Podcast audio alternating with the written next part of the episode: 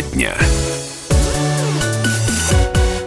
Приветствуем всех, кто слушает радиостанцию «Комсомольская правда» и в Москве, и в других городах вещания. С вами я, Елена Фонина. И начну вот с чего. Блогер Владислав Синица, который скрывался за ником Макс Стеклов, осужден на пять лет за призывы убивать детей правоохранителей. Приговор вынес Пресненский районный суд города Москвы. И, кстати, приговор оказался мягче, чем тот, который просила прокуратура. А Синица был осужден по части 2 статьи 282 Уголовного кодекса Российской Федерации. Свою вину он не признал и сказал, что его слова были вы вырваны из контекста. Что это за слова? Я сейчас процитирую их, поэтому внимание, да, цитата. «Посмотрят на милые, счастливые семейные фото, изучат геолокацию, а дальше ребенок доблестного защитника правопорядка просто однажды не приходит из школы. Вместо ребенка по почте приходит компакт-диск со снав видео. Конец цитаты. Именно такой пост э, Макс Стеклов и э, опубликовал 31 августа. 5 августа он был арестован Пресненским районным судом Москвы и осужден на 5 лет. Вот сейчас мы попытаемся понять, наказание соразмерно преступлению, за что человек получил 5 лет. Надо жестче или надо мягче? В студии специальный корреспондент «Комсомольской правды» Дмитрий Стешин. Дим, приветствую тебя. Да, добрый вечер. И управляющий партнер коллегии медиа-юристов Федор Кравченко. Федор, здравствуйте. Здравствуйте. Здравствуйте. Но для начала э, хочется понять, кто такой Владислав Синица. Мы тут посмотрели на его страничку, поняли, что подписчиков у него не очень много, но э, прежде чем, Дим, э, ты ответишь на этот вопрос, а я понимаю, что ты изучил его э, соцсети, давайте услышим мнение о э, Синице ведущего программы «Москва-Лондон» Олега Олега Кашина. Это фрагмент эфира, а, где Олег э, ведет диалог с ведущим Романом Головановым с этим Синицей за неделю до этого, когда он первый раз прославился, когда предложил объявить минуту молчания по жертвам российской агрессии на Украине, да, э, на каком-то очередном митинге, я брал у него интервью. И мне он показался, ну, в общем, либо, там, не знаю, агентом полиции, либо сумасшедшим. И, наверное, поскольку ему дали пять лет, наверное, все-таки сумасшедший. Да, вот такой идиот, которого не жалко. Потому что понятно, что цель этого приговора не чтобы закон торжествовал, да, а чтобы... Не жалко вот, там, кому? Не, знаю, а, не жалко тем, кто его сажает, вот буквально Вам его жалко? Зло... Конечно, жалко, потому что человек ни за что за слова отправляется в лагерь. Угу. Итак, человек ни за что за слова отправляется в лагерь. Вот тот, э, собственно, посыл, который мы сейчас услышали от Олега Кашина. Дим. А, конечно, можно было дать условно. Тюрьмы вообще никому не пожелаю, ни в коем случае. Можно было дать условно, обложить штрафами. И, возможно, после анализа контента в его э, социальных сетях э, человека немножко подлечить. Потому что он, он явно нездоров.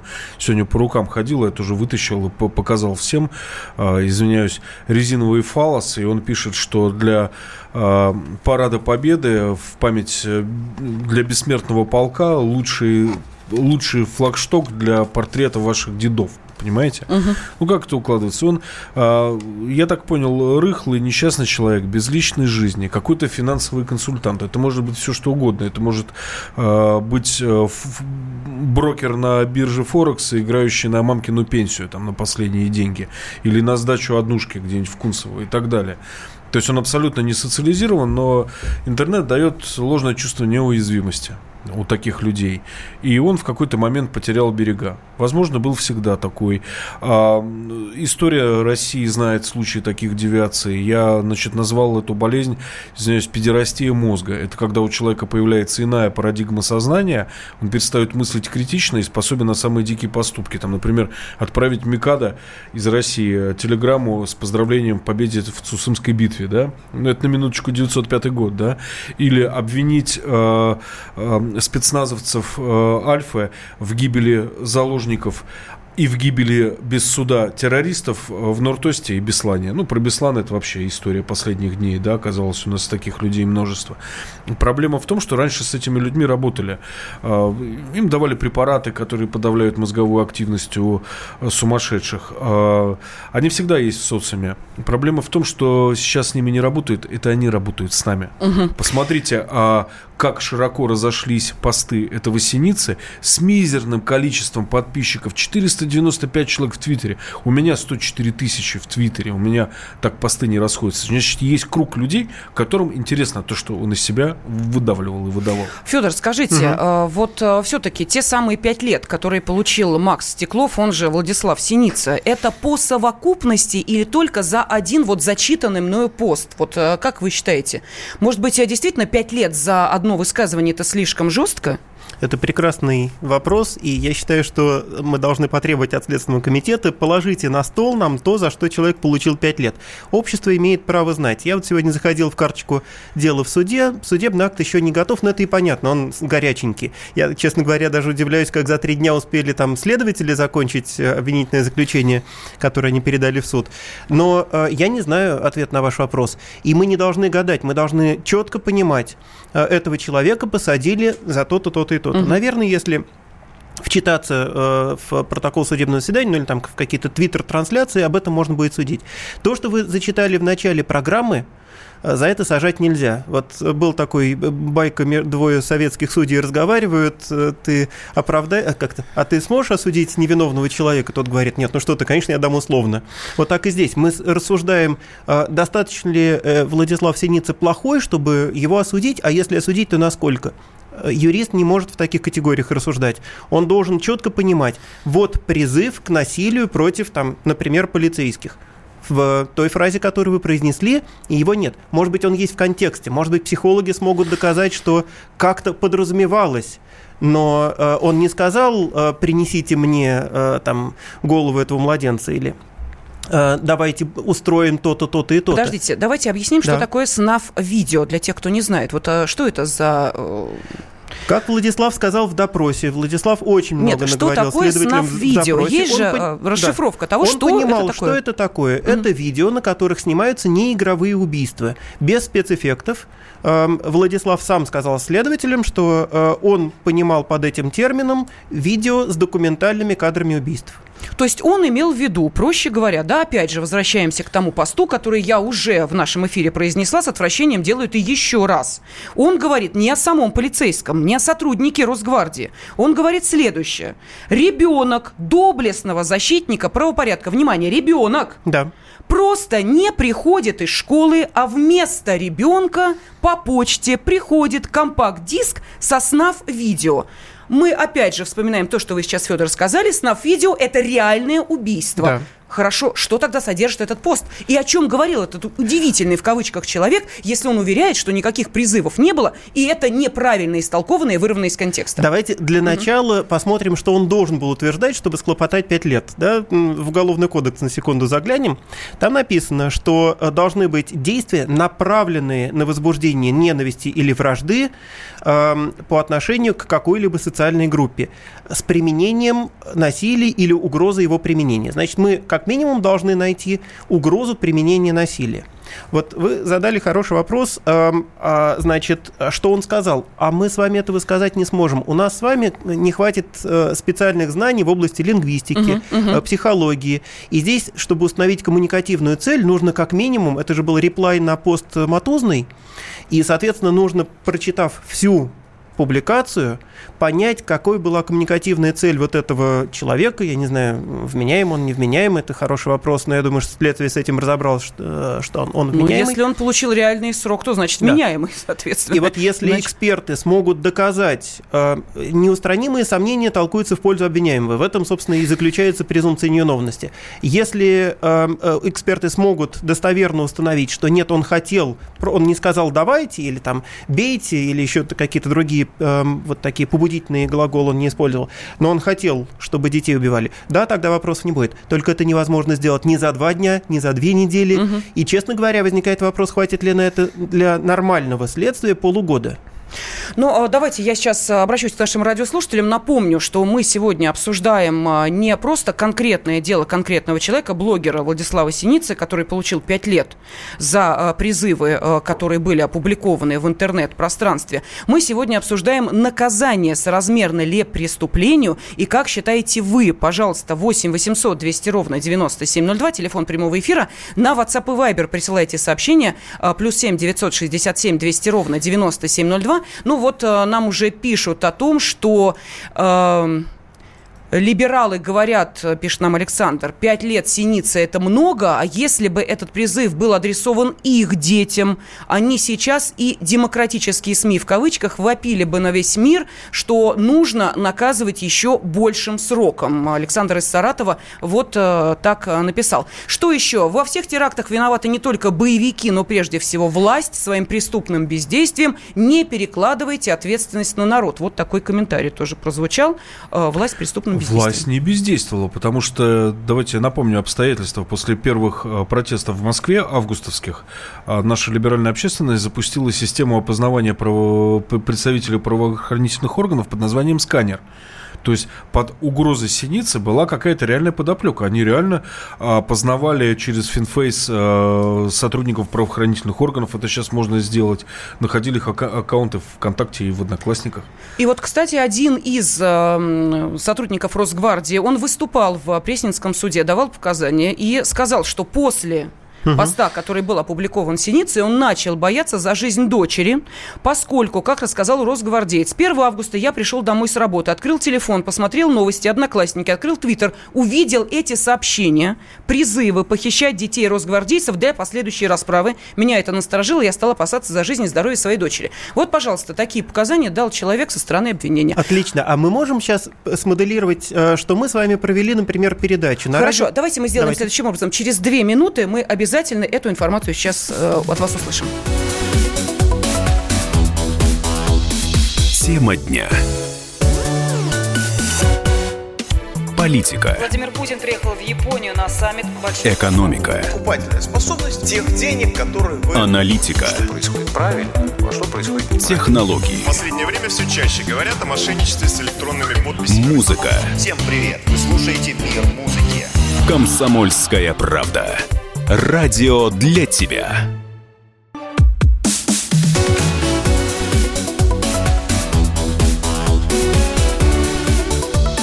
Тема дня. Блогер Владислав Синица, который скрывался за ником Макс Стеклов, осужден на 5 лет за призывы убивать детей правоохранителей. Вот э, сейчас мы и пытаемся понять, соразмерно ли наказание преступлению. Э, в студии специальный корреспондент «Комсомольской правды» Дмитрий Стешин и управляющий партнер коллегии медиа-юристов Федор Кравченко. Э, приходят сообщения от наших радиослушателей. Вы можете ответить на этот вопрос, пожалуйста, и WhatsApp, и Viber в вашем распоряжении. Плюс 7 967 200 ровно 9702. Также телефон прямого эфира 8 800 200 ровно 9702 нам пишут, что а, слова – это ничто, слова – это все, слова формируют реальности, и слов появляется материальный мир. Хорошо бы, кстати, чтобы это усвоили, усвоили э, сквернословище. А, далее слишком много он объяснял, как это было бы, отвечал бы на другой твит. Надеюсь, апелляция срок срежет. А, далее. Дурдом, а не страна за убийство дают меньше. И вот еще э, нам написали самый важный вопрос, каким выйдет этот, несомненно, идиот с зоны. Исправившимся, не думаю, выйдет озлобившийся идиот, пишет нам Александр. А, Федор, вы предлагали до перерыва смоделировать ситуацию, готовы выслушать. Э, давайте попробуем. Да, но прежде всего я хочу сказать, что мы сейчас выясняем, я для себя выясняю не, не только вопрос, не слишком слишком ли много ему дали, а вопрос, а было ли преступление. Для угу. меня этот вопрос открыт. И вот вы процитировали замечательные слова э, сотрудника Росгвардии, который сказал, что он начал беспокоиться после э, вот, прочтения этого твита за жизнь своего ребенка. А я хочу э, предложить альтернативу. Например, мы с вами собрались э, в этой студии, провели очень хорошую передачу, вот такую тревожную, э, глубокую, аналитическую, о том, что сотрудникам Росгвардии может что-то угрожать, например. И точно так же сотрудник Росгвардии, Александр, по-моему, его звали, мог потерять сон, мог начать бояться за жизнь своих детей. То есть здесь важно не то, стал ли он беспокоиться, а важно, повторюсь, э, вот э, цитата из УК, был ли призыв, угроза, хотел ли вот э, Владислав Синица, чтобы кому-то из сотрудников Росгвардии или их детям был причинен а вред? А давайте на этот вопрос ответит адвокат, член Совета при президенте по правам человека Шота Гаргадзе. Шота Олегович, здравствуйте.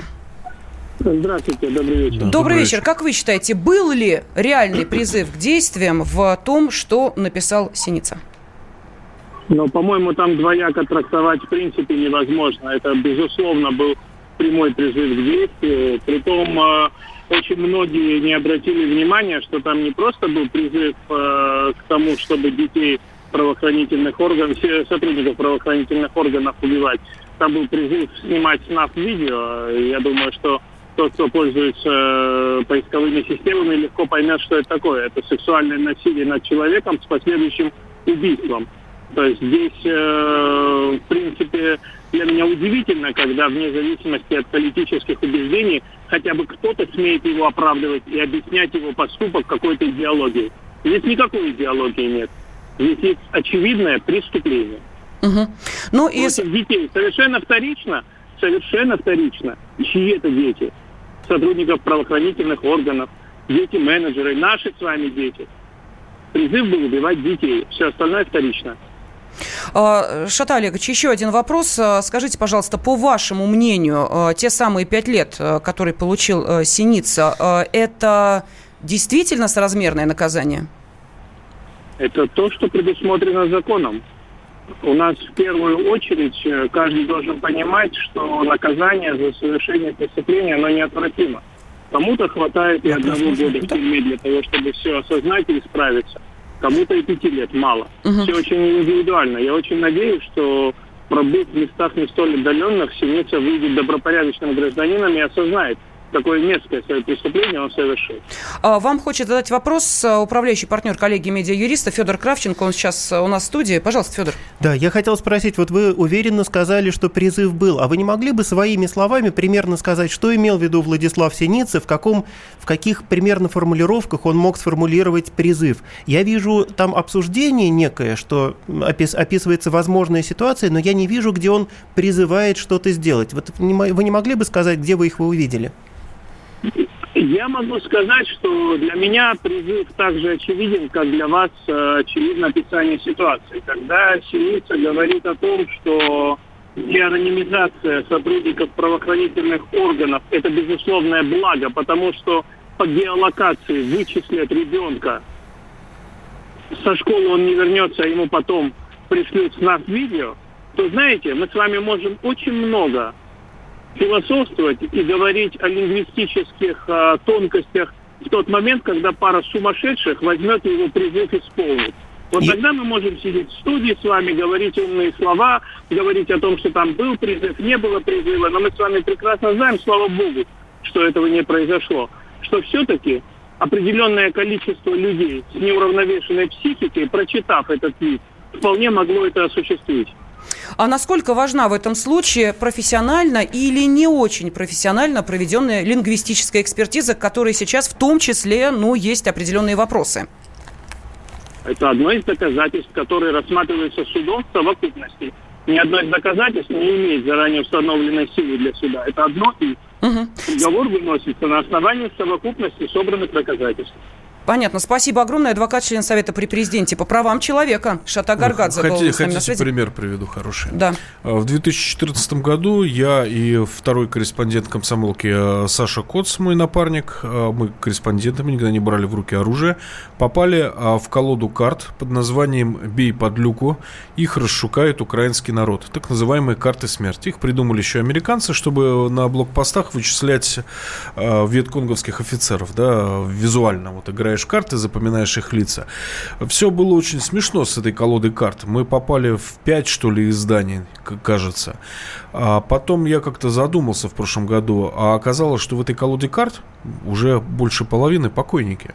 Мозговой, Дремов, Болотов, Захарченко, Мотор, Гиви и так далее. Вот. Ну, мы, Саша, пока живые.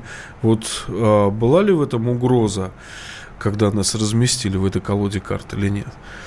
Но мы заговорили о лингвистической экспертизе. Нас внимательно слушает доцент кафедры стилистики русского языка на факультете журналистики МГУ, член гильдии лингвистов-экспертов по документационным и информационным спорам Елена Карамурза. Елена Станиславовна, здравствуйте.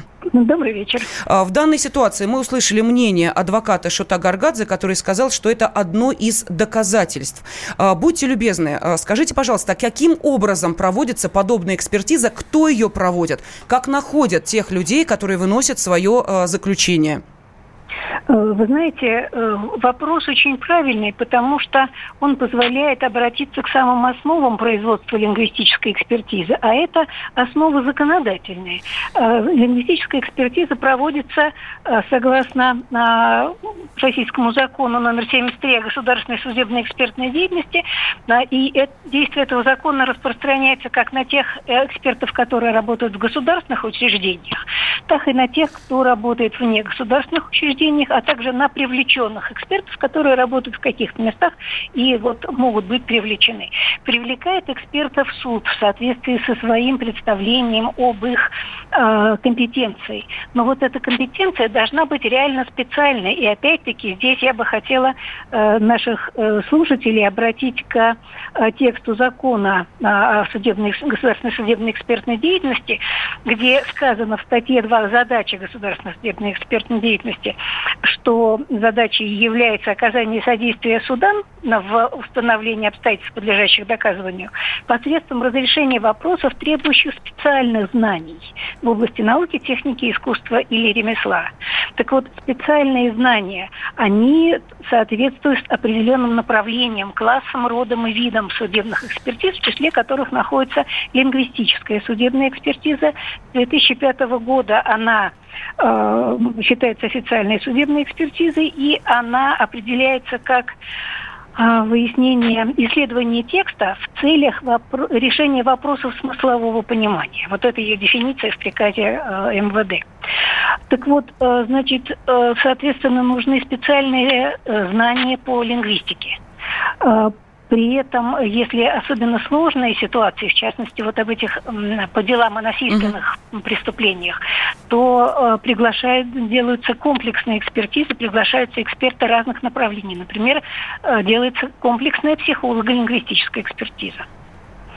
Эм, Поэтому вот эм, я хотела бы обратить внимание именно на то, что согласно закону э, человек, которого пригласили в качестве лингвиста, эксперта или другого, другого эксперта, а, должен обладать специальными знаниями. А теперь мы тогда можем, наверное, эм, вспомнить, какими обладают ли специальными знаниями эксперты, которые были привлечены к э, Да, это, насколько я понимаю, учительница русского языка и э, иностранного языка, да, если я правильно помню. А Дем- нужен был еще психиатр, мне кажется. Да, психиатр. По-моему, учительница математики. Мати- математики. По-моему, русского языка. Но, видите, у нас э, разные сведения. Э, может быть, э, нас сейчас э, э, рассудит уточнить. Федор, есть у вас данные, кто проводил Да, эту один, экспертизу? один эксперт – это директор ОНО Центр социо- социокультурных экспертиз, учитель математики, кандидат педагогических наук Наталья Крюкова, а второй эм, э, переводчик, преподаватель английского и немецкого языков. Елена Станиславовна, что скажете? Квалификация этих людей? А, Вы знаете что, я не уполномочена выносить такое суждение, а, но я просто призываю вас, потому что я должна а, в эфире, и как я всегда в своей лингвоэкспертной деятельности, я должна соответствовать пределам своей компетенции. Хорошо. Поэтому я предоставляю нашим слушателям, особенно тем, кто обладает юридическим образованием, э, судить вот об этой коллизии, я бы сказала. Спасибо. На связи с нашей студией была доцент кафедры стилистики русского языка на факультете журналистики МГУ, член гильдии лингвистов, экспертов по документационным и информационным спорам Елена Карамурза. И э, после небольшого перерыва мы э, обратимся и к сообщениям, которые приходят на WhatsApp и Viber, и жду ваших телефонных звонков.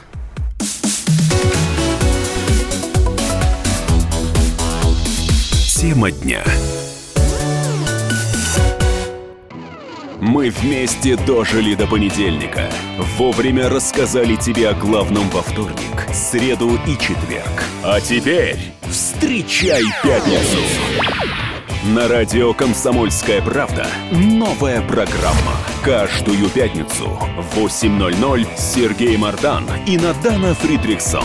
Три часа самого острого эфира. Мардан и Натана. В программе «Опять пятница». Взболтай и можешь смешивать.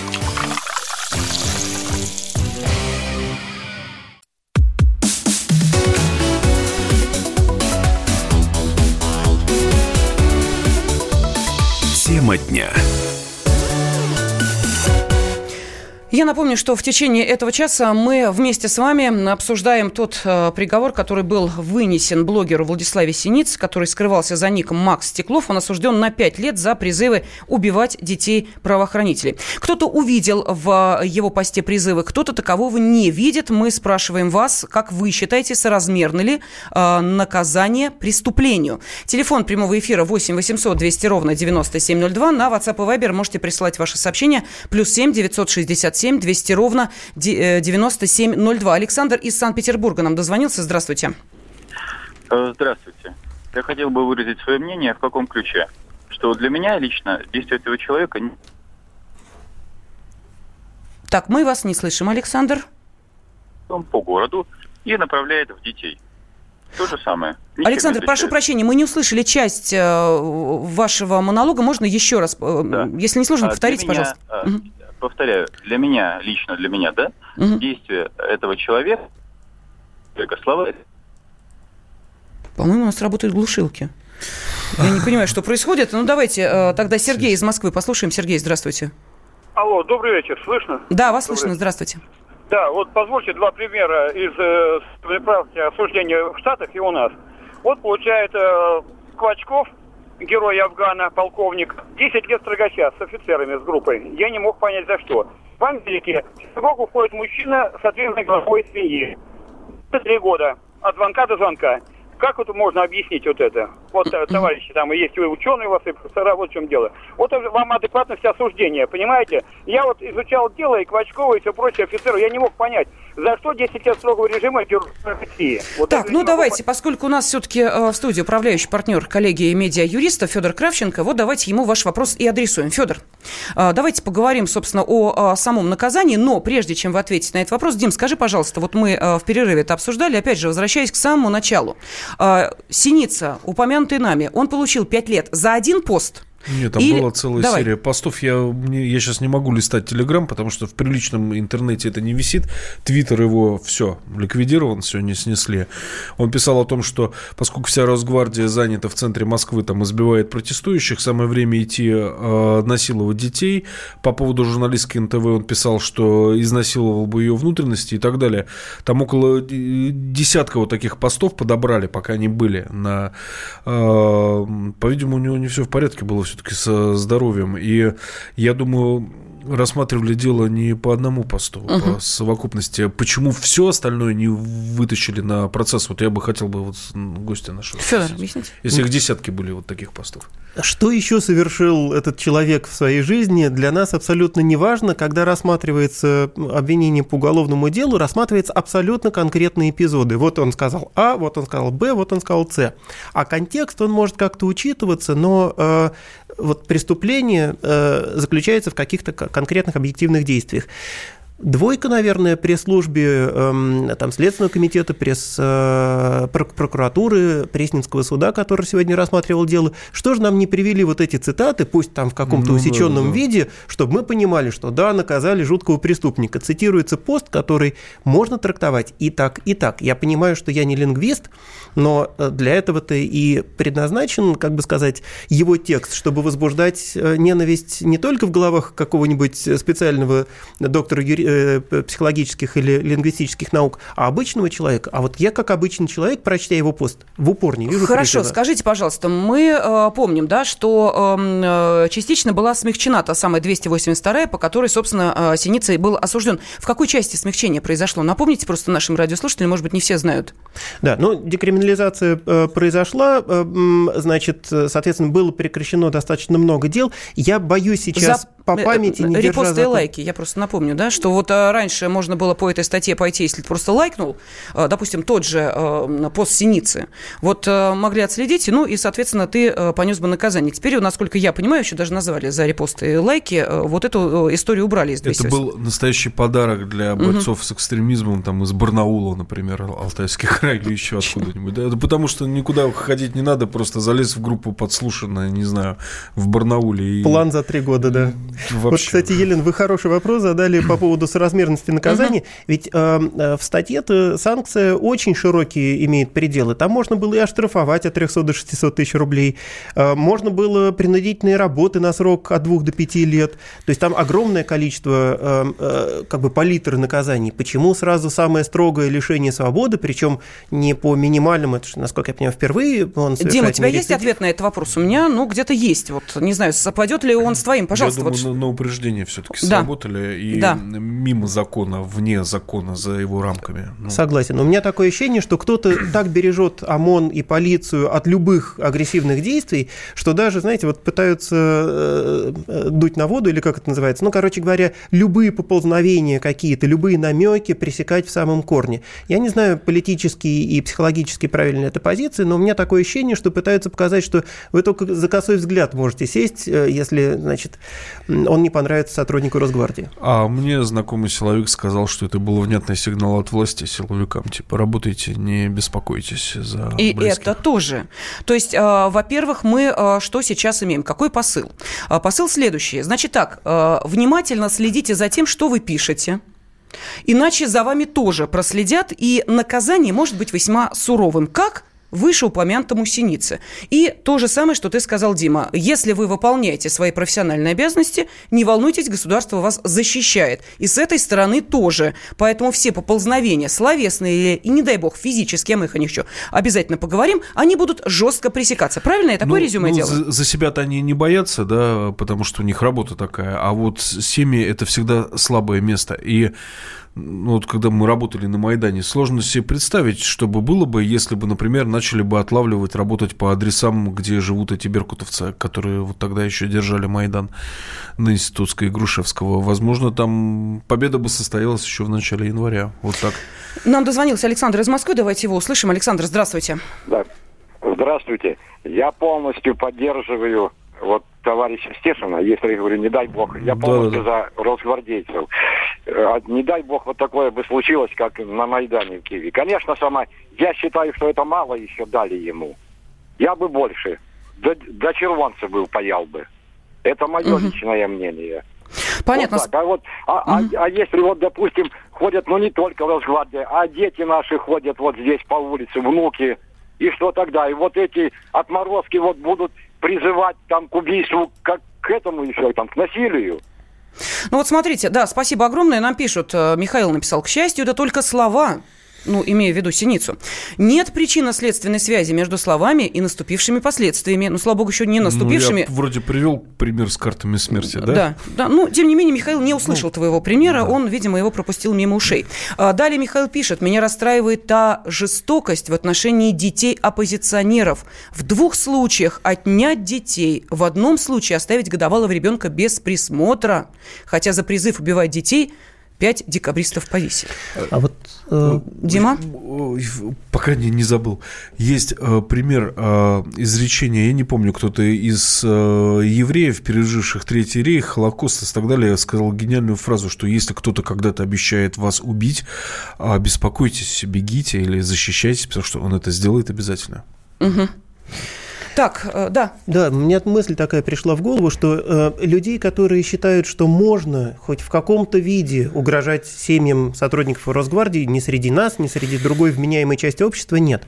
Почему я сомневаюсь в удачности такого решения? Во-первых, потому что здесь пахнет неправосудием, причем очень издалека. А во-вторых, потому что э, если бы посадили человека, который покусился на ребенка Росгвардии, ни один среди юристов не усомнился бы в том, что это по-человечески хотя бы правильное решение. Да, там могут быть процессуальные какие-то накладки, но здесь судят человека, который неизвестно что, для меня неизвестно что, может быть, другие люди лучше знают, неизвестно что сказал. Поэтому, на мой взгляд, если вот наш слушатель, который говорит, что нужно было 10 лет дать, я согласен, можно дать и 10, и Хорошо. пожизненно, но только за конкретные Если действия. человек, да, покушается на росгвардейца, он Да. должен за это отвечать? А представьте- А кто же сомневается? Конечно. То есть, А представьте, да. как- какие были бы неизмеримые репутационные потери государства. Когда в Киеве стоял Майдан, было минус 25. Я киевским властям говорил, почему Майдан стоит запитанный электричеством и водой от окрестных кварталов. Вырубите там электричество, они разбегутся через сутки. Говорит, «Ну, не можем, мы заморозим батареи. Ну и что они теперь заморозили всю страну? На что Украина похожа? Вот э, несоразмерность как бы. Э, ну да, можно было бы допустить гибель э, кого-то из ребенка. Ну, во-первых, ну какой-то тяжкий грех на того, кто мог предотвратить и пресечь, да? Ну, и смотри, Дим, Дим, нас э, тут обвиняют в том, что, э, казалось бы, рядовой комментарий раздули до небывалых величин, сделали из мухи слона. У росгвардейцев в обязанности входит получать угрозы. Зачем-то прославили да призыв ладно. на всю страну, якобы, чтобы с этим бороться, нелогично, пишет наш радиослушатель. Дима? Я не думаю, что в уставе что-то записано, и в документах, которые они оформляют, поступая на службу в Росгвардию, э, в, в Росгвардию, в присяге это есть тоже. Э, по иронии судьбы, один из тех, кто был приговорен сегодня э, также к реальному сроку, я говорю о Кирилле Жукове. Не случайно я сделала акцент на то, что если человек э, физически воздействовал на росгвардейца, должен ли он понести наказание. Вы сказали, что да, должен. Так вот, Кирилл Жуков получил три года колонии общего режима. И опять же, по удивительному стечению обстоятельств Жуков проходил срочную службу в Росгвардии. Это а, тот человек, который 27 июля на несогласованные акции а, подбегал к бойцам Росгвардии и приподнимал, забрало их шлема. За это он получил, да, к своим бежал. За это он получил три года. Мы об этом а, поговорим после небольшой паузы. Ваши телефонные звонки 8 800 200 ровно 9702.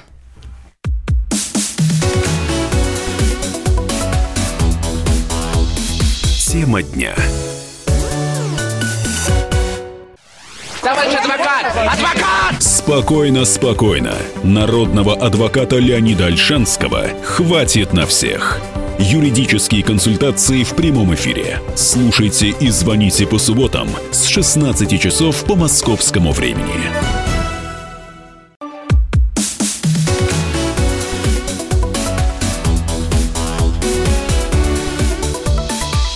Тема дня. В студии специальный корреспондент «Комсомольской правды» Дмитрий Стешин, управляющий партнер коллегии медиа юристов Федор Кравченко и я, Елена Фонина. Мы сегодня вместе с вами обсуждаем, собственно, тот приговор, который э, был вынесен в адрес блогера Владислава Синицы. Он скрывался за ником Макс Стеклов, осужден на 5 лет за призывы убивать детей правоохранителей. Соразмерно ли наказание преступлению? Вот об этом мы спрашиваем. Еще один телефонный звонок и э, перейдем, собственно, к физическому э, воздействию на росгвардейцев, сотрудников правоохранителей правоохранительных органов. Михаил из Воронежа, да, с нами? Михаил, здравствуйте. Я коротко. Проблема да. в том, что власть заигрывает, играет по доске с так называемой оппозицией.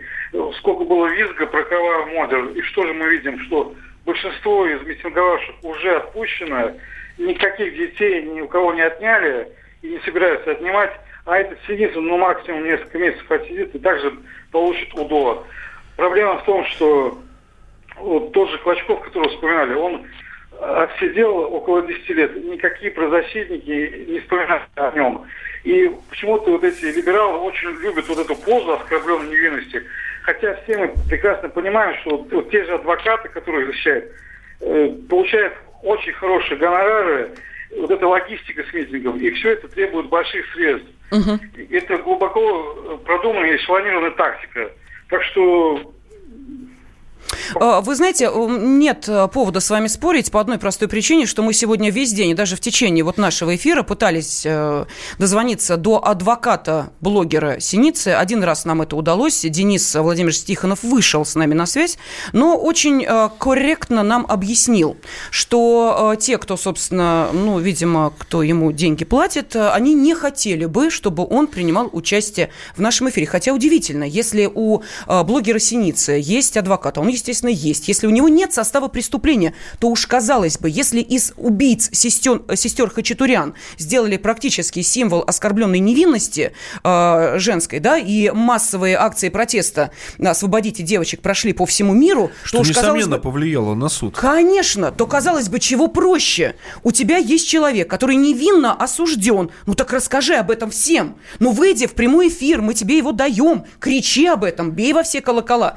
Кричи, посмотрите, пять человек Э, пять лет человеку дали, за что? Он ничего не... Нет, Я не буду выходить и об этом говорить. Я тут целиком на стороне защитников э, обвиняемого, потому что у прокуратуры Следственного комитета э, есть ответственность перед обществом, а у адвоката есть ответственность только перед его подзащитным и перед доверителем. Поэтому э, как выгоднее доверителю, как безопаснее для доверителя, так и обязан вести себя адвокат. Поэтому пусть, э, соответственно, э, и слушают то, о чем мы здесь говорим. И если даже наши э, рассуждения пошли в другое русло и не имеют никакого отношения к реальности, как э, говорится, знаете, это не наша проблема, это вы, простите, нам не предоставили информацию, хотя мы вас об этом просили. Теперь возвращаясь к мягким или жестким наказаниям. Ну вот давайте, э, реальное воздействие, мы об этом говорили.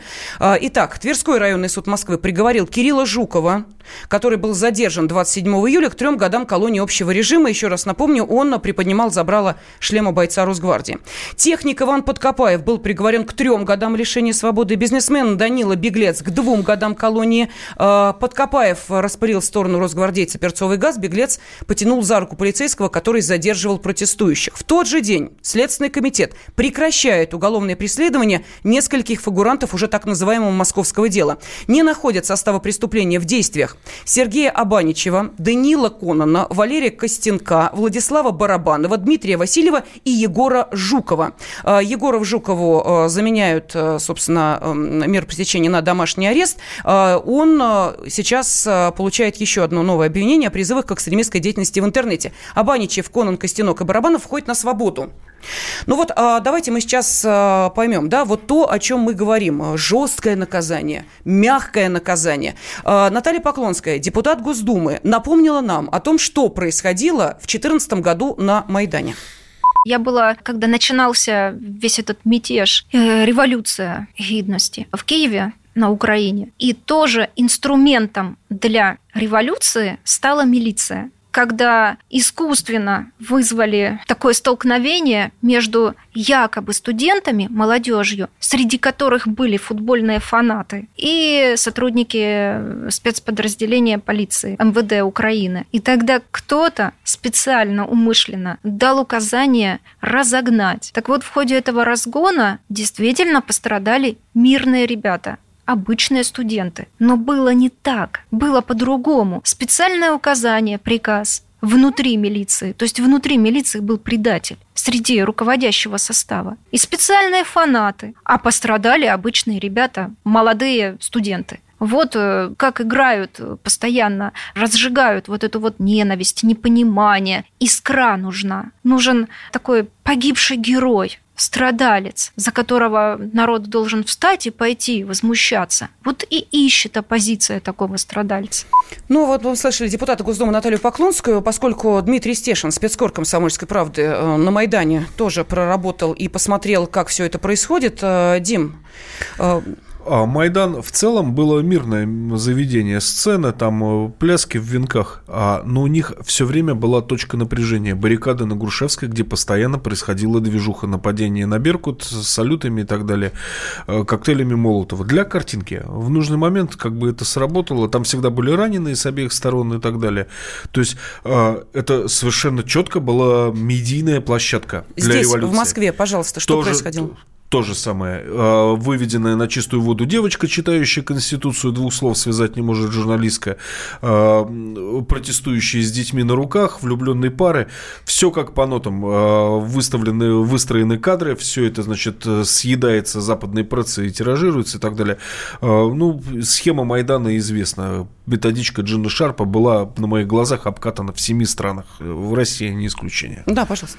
Федор. У правосудия есть два полюса. Первый полюс – это западноевропейский, североамериканский, когда террористы, с которым все давным-давно понятно, будут судить год, два, столько, сколько нужно для настоящего правосудия, хотя, повторюсь, всем все ясно. Угу. Посадить, расстрелять – нет, они выполняют процедуру досконально.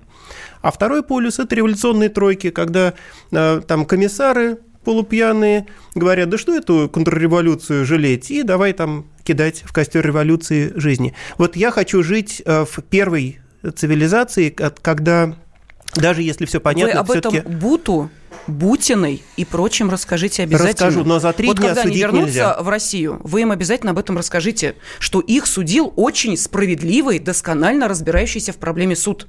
Вот мы их прям специально пригласим и вас позовем. И вы вот, ну, дай бог, чтобы они, конечно, вернулись э, в Россию. Мне кажется, не вернутся. Вот, и вы с ними об этом обязательно поговорите, насколько справедлив и честен тот суд, о котором вы нам сейчас рассказывали. Да, э, Дим, и э, 30 секунд остается. Э, Как ты считаешь, все-таки э, получили э, урок, прививку или... э, Получили. Россия, Россия исчерпала лимит на революции. Мне кажется, тот, от кого что-то зависит, это понимает. Слава богу.